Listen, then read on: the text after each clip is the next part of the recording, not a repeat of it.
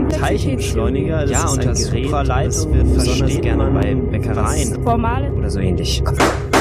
Wissen auf den Punkt gebracht. Vor kurzem tobte Hurricane Patricia über das mexikanische Festland, brachte heftigen Regen, vier Meter hohe Wellen und zerstörte Dutzende Häuser.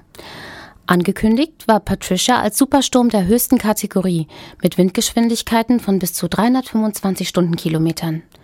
Doch zum Glück blieb die befürchtete Katastrophe aus, da der Hurrikan sich nach dem Auftreffen auf mexikanisches Festland deutlich abschwächte. Wie aber entsteht ein Hurricane? Das erklärt uns in unserer Reihe Wissen auf den Punkt gebracht Professor Dr. Kippertz vom Institut für Meteorologie und Klimaforschung. Hurricanes sind, wenn man so will, tropische Wirbelstürme, tropische Zyklonen werden ja auch zum Teil genannt, sind also im Prinzip eigentlich in gewisser Weise ähnlich den Tiefdruckgebieten, die es auch in mittleren Breiten gibt sind aber, wenn man das mal so auf einer Satellitenbild sieht, also deutlich kleiner. Der eigentliche Kern sind üblicherweise nur mehrere hundert Kilometer im Durchmesser.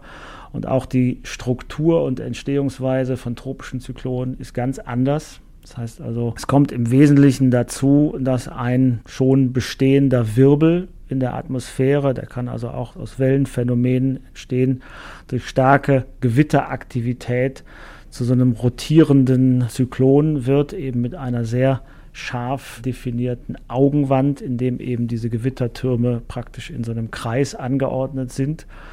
Und die Energie kommt im Wesentlichen aus den warmen Ozeanen der Tropen und die ziehen im Allgemeinen über dem Nordatlantik, so von der Küste Afrikas oder dem zentralen tropischen Atlantik in die Karibik und manchmal auch in Richtung der Vereinigten Staaten. Und ganz selten machen sie auch eine ganz große Kurve und gehen überhaupt nicht an Land in Amerika, sondern dringen in die mittleren Breiten ein und können dann auch zumindest bis nach Westeuropa manchmal kommen, in dann etwas leicht abgewandelter Form.